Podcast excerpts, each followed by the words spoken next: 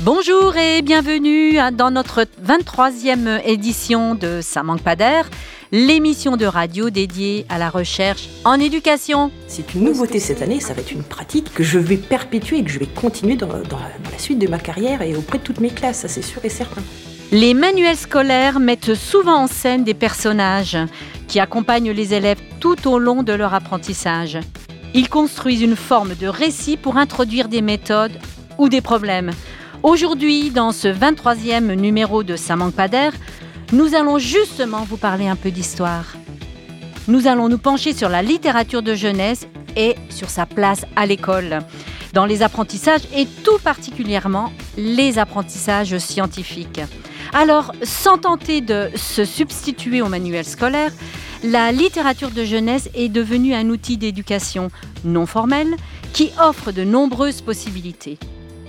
Elle a un intérêt littéraire et elle est utile pour l'apprentissage de la langue, mais pas que. Nombre d'ouvrages jeunesse proposent des textes d'une grande qualité scientifique.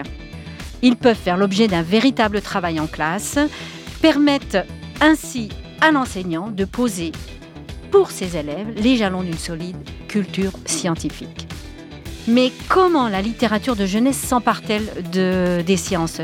Comment faire pour accompagner les élèves dans la lecture d'un album, d'un ouvrage Et comment les aider à tirer le fil d'une connaissance scientifique?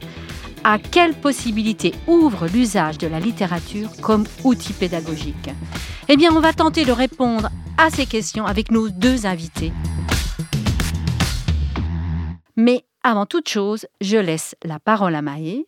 Vous êtes étudiante à l'ENS de Lyon et vous allez nous proposer un petit point d'histoire sur l'usage de la littérature de jeunesse à l'école. Bonjour Maë. Bonjour Marie-Claire. Alors, si j'ai bien compris, la littérature de jeunesse n'a pas toujours eu sa place dans les salles de classe. Alors en effet, historiquement, peu de crédit est accordé à la littérature jeunesse et a fortiori à l'école où on lui préfère les classiques.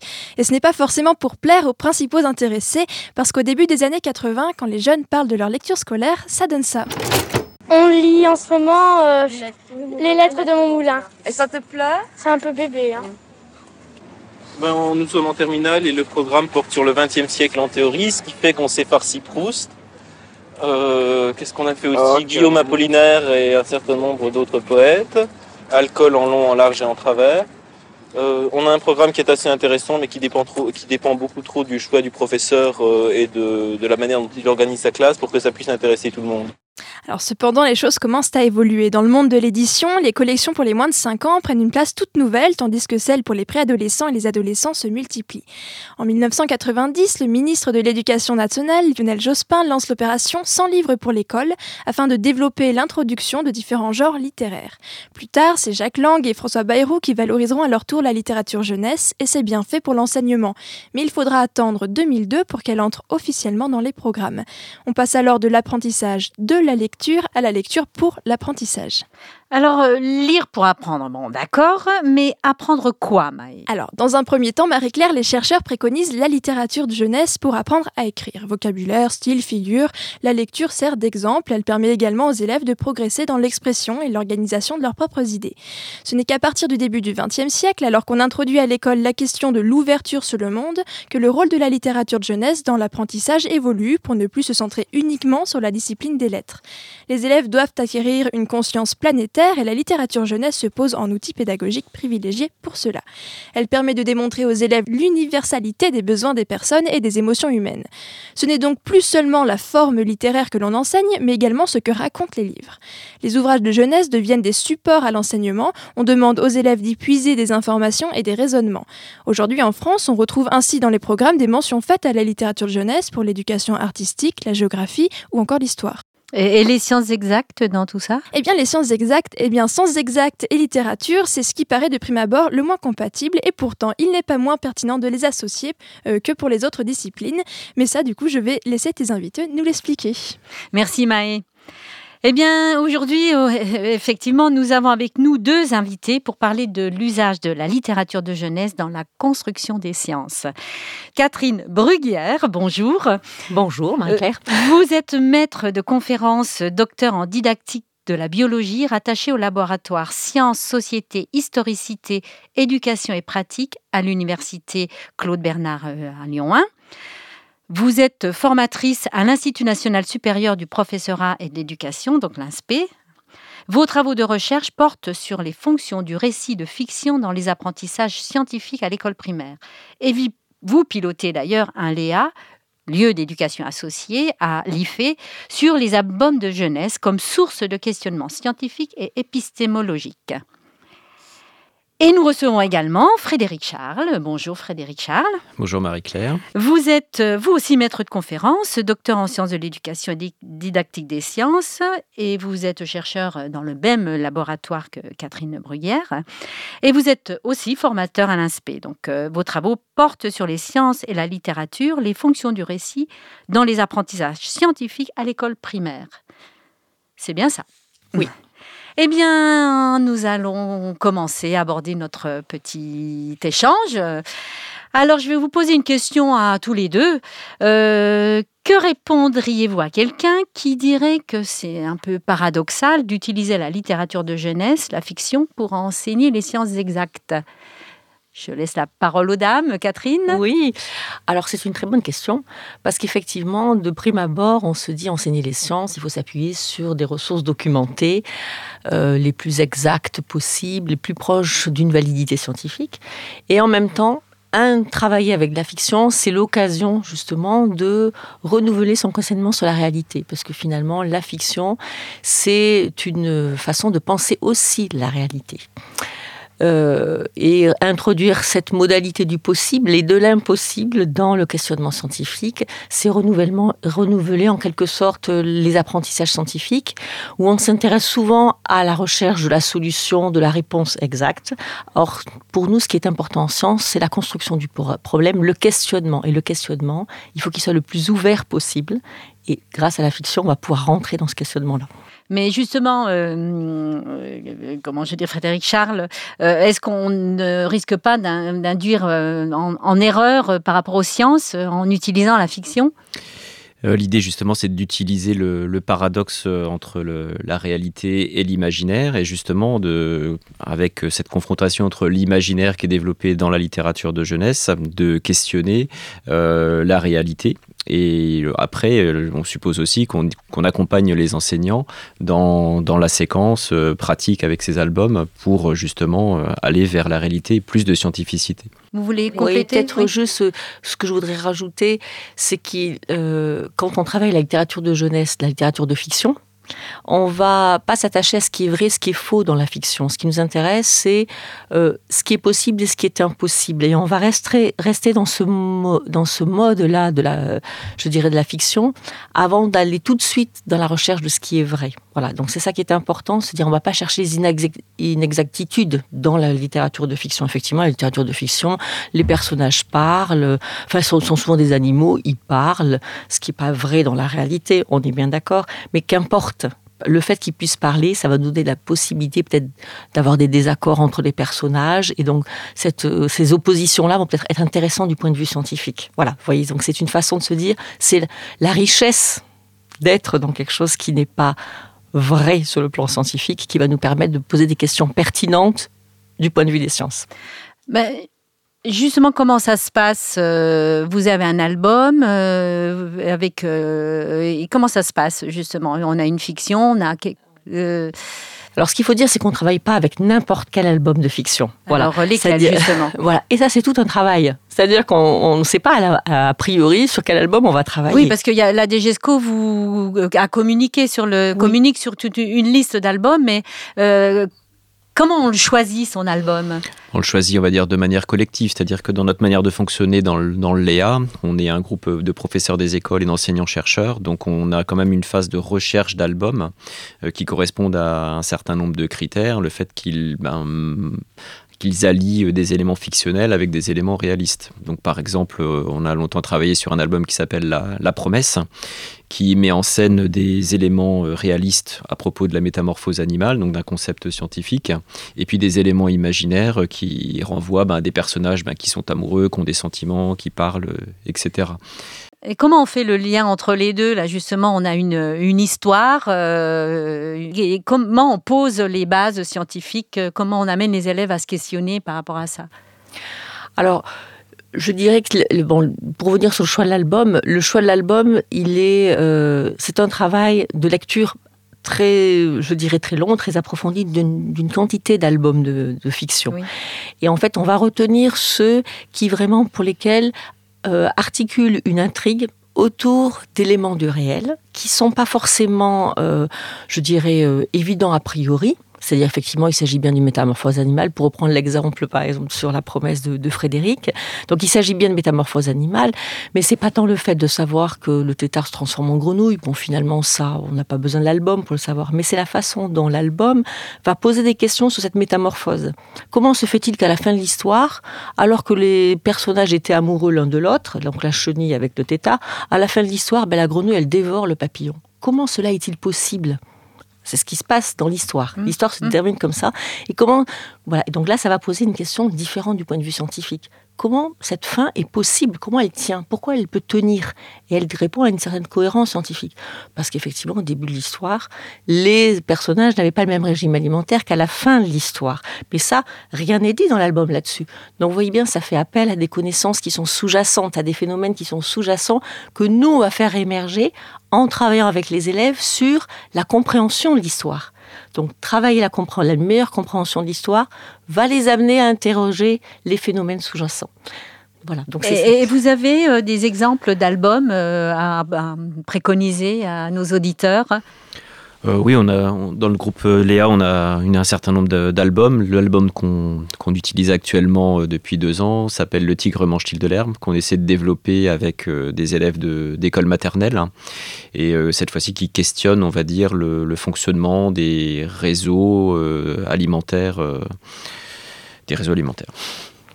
Alors d'autres albums, le premier album emblématique, ça a été Un poisson est un poisson de Léo Lioni, donc qui est un album qui est un classique de la littérature de jeunesse. Pour le coup, c'est un album qui se trouve dans la liste publiée euh, par le ministère. Donc, les enseignants peuvent s'y retrouver, c'est-à-dire ils vont effectivement utiliser un album euh, qui est référencé. Euh, donc ça, c'était pour nous un grand classique. Ensuite, donc la promesse de Tony Ross et Jeanne Willis. Ensuite, Plouf de Corentin, de Philippe Corentin. on a travaillé sur Bascule.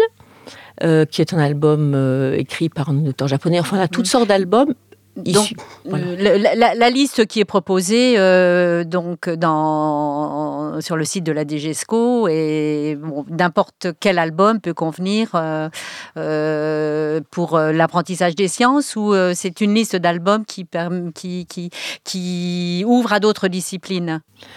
Alors, la liste de la DGESCO, en fait, elle n'est pas ciblée pour découvrir le monde. C'est une liste qui offre des, voilà, il y a des rubriques, il n'y a pas de, a pas de rubrique découverte du monde, me semble-t-il. Donc du coup, euh, c'est un travail à faire par les enseignants en s'appuyant peut-être sur des choses que l'on a pu publier pour euh, dire ben voilà ça vaut la peine c'est un livre de qualité c'est un livre qui va être résistant qui va voilà qui va valoir la peine mais la DGESCO en tant que telle n'a pas fait de rubrique découverte du monde la visée de cette liste, c'est une visée euh, de construction d'une culture littéraire. D'accord, ok. Et tout à l'heure, Frédéric Charles, vous avez évoqué le, fait que vous travaillez euh, euh, dès l'école maternelle. Alors, déjà, à partir de quel niveau, jusqu'à quel niveau vous, travaillez donc, et quelle est la différence entre les deux? Donc, ah Catherine Bruguère, vous... Alors, à l'origine, on avait travaillé sur des élèves entre 6 et 11 ans. Et puis en fait, ça s'est étendu maintenant au niveau du Léa parce qu'on a travaillé avec d'autres équipes euh, au-delà même au niveau du collège, parce que finalement on a travaillé aussi sur des, sur des romans, voilà. Et puis Frédéric, donc. Euh, Et puis bah, depuis quelques, quelques années dans notre groupe recherche, on a intégré des professeurs des écoles qui sont affectés à l'école maternelle. Et en fait, on s'adosse à une pratique euh, ordinaire en maternelle qui est l'utilisation d'albums de jeunesse pour euh, ben, utiliser ces albums de fiction réaliste. Et ben, là, on est sur des niveaux 3, 3 à 5 ans. Et quel, intérêt de, quel est l'intérêt de travailler dès la maternelle? D'un point de vue des, le point de vue des, professeurs, finalement, c'est vraiment de, travailler sur leur zone de, développement professionnel, c'est-à-dire des, choses qu'ils font habituellement et donc sur lesquelles ils se sentent à l'aise. Et puis après, ben, à nouveau, c'est le même principe que sur les, niveaux plus élevés, c'est d'interroger euh, ce qui, se passe dans ces récits, dans ces intrigues, dans ces albums, pour questionner les sciences. Alors, vous êtes tous les deux formateurs à, à. Comment ça se passe euh, Justement, vous avez évoqué le, fait d'un travail avec les, ces, professeurs des écoles dans le cadre de leur développement professionnel. Comment vous les amenez à, travailler cette dimension-là, euh, Catherine Bruyère Alors, on a, dans le cadre d'un séminaire, en fait, on a développé un séminaire euh, de recherche avec les enseignants donc, du premier degré qui s'adresse aux étudiants de M1, mais aussi aux stagiaires qui sont M2 MEF, donc Master d'enseignement et de formation. Et dans le cadre de ce séminaire de recherche, en fait, la première chose que l'on fait faire, c'est qu'on leur propose des albums et on va les lire ensemble. Voilà. Et donc, on va, on va les lire et on va raconter qu'est-ce qu'on a compris de l'histoire. Et en fait, on va amener les élèves, les étudiants mais également nos stagiaires, à rentrer dans ces albums en s'attachant pas uniquement à une lecture strictement littéraire, mais aussi scientifique. Qu'est-ce qu'il y a derrière? Qu'est-ce qu'on, qu'est-ce qui n'est pas dit dans cette histoire? Qu'est-ce qui n'est pas dit explicitement, mais qui est très important, qu'il va falloir inférer pour peut-être enrichir la compréhension de l'histoire. Et donc, on fait rentrer les élèves, nos étudiants dans, je dirais, dans cette méthodologie-là que l'on a mis au point au niveau d'un groupe de recherche ce qui paraît important dans, le choix des albums, etc., dont on a déjà parlé, c'est l'analyse a priori des albums, c'est-à-dire qu'on amène nos étudiants, les collègues euh, qui sont dans, dans le Léa, sur euh, le fait de prendre le temps d'analyser euh, ces albums, à la fois au plan littéraire, mais aussi au plan scientifique, pour seulement après imaginer, on va dire, une didactisation de, l'album, une utilisation dans, les classes, pour trouver le moment souvent où l'histoire bascule, où il y a un intérêt avec les élèves, au plan scientifique. Vous avez donné toute une liste d'albums euh, qui ont été conçus par euh, des auteurs. Euh, est-ce que vous pensez qu'il y a un intérêt particulier à travailler en amont dans la construction de l'histoire ou, ou non? Oui, c'est une question intéressante, c'est une question qu'on nous a souvent posée, qu'on nous pose souvent à Catherine ou à moi-même. Et en ce moment, on est sur un projet justement avec les, membres du groupe de l'équipe Léa de produire euh, un album en amont, travailler avec un illustrateur, une illustratrice, travailler sur une histoire qu'on aimerait bien concevoir tous ensemble dans, dans, le groupe pour après finalement euh, le tester dans les classes. Mais si on a, on a lancé ce projet-là, c'est parce que en fait on avait pas trouvé encore un album qui traitait la question de la tension entre opinion et connaissance scientifique. Et pour nous, c'était important de pouvoir travailler cet élément-là en science. On interroge peu la nature de la science dans les albums de fiction. Et donc, on s'est dit, ça serait intéressant, puisque maintenant on a éprouvé un certain nombre de lectures, peut-être nous d'arriver à construire une intrigue qui permettrait que on puisse susciter ce questionnement entre qu'est-ce que croire et qu'est-ce que savoir. Voilà. Jusqu'alors, pour nous, c'était très important de travailler des albums qui avaient une consistance littéraire, donc des albums qui avaient une grande qualité littéraire, que les enseignants connaissaient, pour la plupart d'entre eux, s'il n'y avait pas de découverte, Un poisson est un poisson de Léo Lioni, Plouf de Corentin, les enseignants l'ont déjà lu souvent avec leurs, avec leurs élèves, mais leur dire, mais attention, nous, on va vous proposer de le relire. Voilà, donc en fait, les élèves connaissent, ils connaissent l'histoire, mais ils n'ont jamais, ils n'avaient jamais perçu que dans Plouf, il y avait une incohérence scientifique qui est majeure pour comprendre la ruse et le fait qu'à la fin de l'histoire, Corentin fait en sorte que le, loup reste au fond du puits. Bien, euh, petite dernière question là, euh, qui est importante, me semble-t-il, c'est le fait de travailler les sciences à partir de la littérature de jeunesse. Est-ce qu'on ne risque pas de créer un clivage social dans la classe, euh, c'est-à-dire de privilégier les élèves qui, de par milieu social ont appris à, répondre aux questions qui ne sont pas seulement des questions de constat, mais des questions de déduction, de mise en relation des informations recueillies tout au long de la lecture. Alors, avant de me répondre, je vous laisse écouter ce petit extrait de euh, Stéphane Bonnery, maître de conférence en sciences de l'éducation à Paris 8. L'ordre des questions, qui est souvent un ordre où les questions de constat sont en premier, qui invite à interroger les élèves les plus fragiles, et c'est dans un second temps que sont posées des questions qui sont moins des questions fermées, mais beaucoup plus des questions ouvertes, de déduction, de mise en relation des informations précédentes, et qui amènent à ce qu'on peut appeler une division sociale du travail intellectuel dans la classe. Frédéric Charles, vous voulez répondre? Oui, euh, ce qui me paraît essentiel, euh, c'est que nous, mettions en avant dans nos pratiques de, formateurs que les travaux de la sociologie de l'éducation, que ce soit les travaux de, de Bonnery, euh, Bautier, etc., au laboratoire Escole, que les pratiques des professeurs des, écoles, de manière ordinaire, renforcent le clivage entre les enfants favorisés et défavorisés, et qu'il est donc de notre responsabilité en, que formateur, en tant que formateur, d'allier également dans nos cours en tant que didacticien des sciences de la vie de la Terre ou de la biologie euh, sur ces aspects-là et donc euh, ben, d'attirer l'attention sur le fait que le questionnement que nous on veut induire chez les enfants à partir de ces albums de littérature de jeunesse, on doit en fait euh, élargir à tous les enfants sur ces éléments. Catherine Bruguière Oui, ce qui est important de dire, c'est qu'effectivement, on va engager les élèves de, enfin, dans une lecture qui va être multi-interprétative, c'est-à-dire qu'on va donner la possibilité à, finalement à tous les élèves de pouvoir s'exprimer. Ils ont tous quelque chose à dire par rapport à cet album. Et donc ça, c'est important. On va, donner, on va rentrer dans toute l'épaisseur interprétative de l'ouvrage. Et les élèves, finalement, ne vont pas rester cantonnés euh, à ceux qui ont déjà une pratique de la lecture littéraire, puisque finalement, on leur donne la possibilité de rentrer dans un travail aussi euh, de lecture scientifique de cet album. Donc, ce dont on s'est rendu compte, c'est que, au contraire, un certain nombre d'enfants parce qu'ils vont avoir la possibilité de mettre au défi leurs parents, ils vont ramener leurs livres chez eux, ils vont être euh, à même de remettre au défi leurs parents sur le plan scientifique, et eh bien ils vont relire et finalement rentrer dans cette lecture littéraire de l'album. Eh bien, cette émission touche déjà à sa fin. Merci beaucoup à nos deux invités, Catherine Bruguère et Frédéric Charles, d'être venus sur le plateau de Cas d'école pour partager vos travaux de recherche avec nous. On vous retrouve, chères auditrices et chers auditeurs, dès le mois prochain avec un nouveau sujet. Et d'ici là, vous pouvez réécouter en podcast les anciens numéros de Ça manque pas d'air, mais également ceux de nos autres émissions. Le micro est dans la classe et il fait quoi? C'était Ça manque pas d'air sur Cas d'école avec Sébastien Boudin à la réalisation, Maë Burla et Marie-Claire Thomas à la production. À très bientôt.